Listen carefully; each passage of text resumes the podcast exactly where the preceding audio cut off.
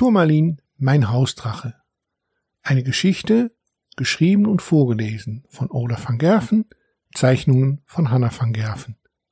Kapitel 4 Alltagsprobleme Ich hatte ziemlich viel Arbeit gehabt und mich längere Zeit nicht mehr Turmalin unterhalten, als er sich eines Abends beleidigt vor meinem Sessel hinstellte. Die kleinen Dampfwolken, die aus seiner Nase kamen, deuteten schon an, dass er mehr als nur ein wenig sauer war. Es ist, so fing er an, auch nur, weil ich die anderen hier im Haus den Hintern nicht heiß machen kann, sonst würde ich dir jetzt einen Feuerschwall unterm Sessel geben, welche dein Hintern wie ein zu lang gegrillter Steak erscheinen lassen würde. Dabei flogen schon kleine Flammen in meine Richtung und ich zuckte zusammen. Entschuldigung, sagte ich, es gab heute viel zu tun. Entschuldigung, Pferdedung, was kann ich damit anfangen? motzte Turmalin leise weiter. Es ist doch ein Frechheit. Erst verplapperst du einen Namen und dann tust du so, als ob es mich gar nicht mehr gibt. Sogar zum Grill anzünden hast du letztens einen anderen Drachen eingeladen. Nun musste ich doch lachen, hörte aber sofort auf, als ich sah, wie Turmalin fast explodierte. Das war kein Drachen, sagte ich dann. Das war einfach ein Gasbrenner. Flasche mit Schlauch und Griff funktioniert ausgezeichnet. Ach ja, Gasbrenner, murmelte Turmalin. Ihr Menschen seid auch so doof. Warum lernt er nicht einfach, wie man das ohne Gas macht? Tja, da sind Menschen und Drachen dann doch eben unterschiedlich, stellte ich fest. Im Gegensatz zu dem Menschen bringt euer Gas richtig. Bei uns stinkt es nur. Und es kommt an der falsche Stelle raus, kommentierte Turmalin. Dabei grinste er leicht und ich wusste, die Gefahr einer Explosion war vorerst gebannt. Die Frage, die mich aber interessiert, ist, warum euer Gas eigentlich brennt, sagte ich. Turmalin schaute erstaunt.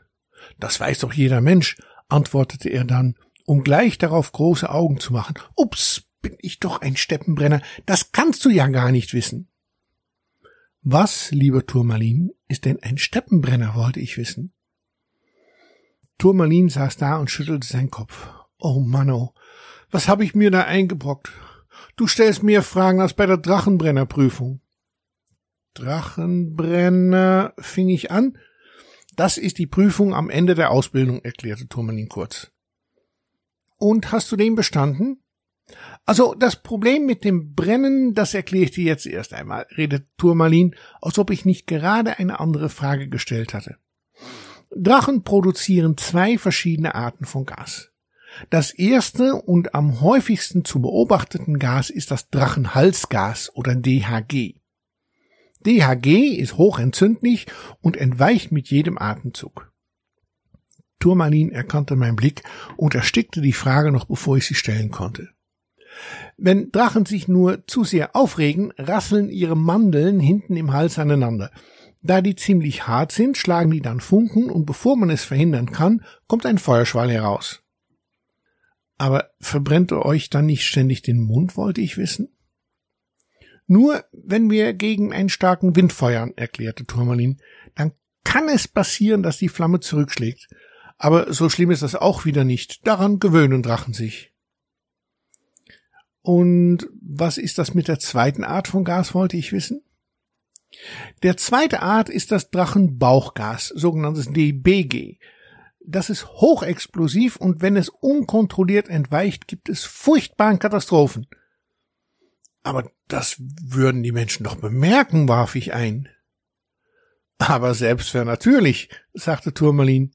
Die wahre Ursache von Pompeji haben die Menschen aber immer noch nicht entdeckt. Ich lachte. Das war aber ein Vulkan, sagte ich. Turmalin schaute mich lange und eindringlich an bevor er langsam und so ernst, wie ich ihn noch nie erlebt hatte, nur zwei Worte sagte. Glaubt ihr?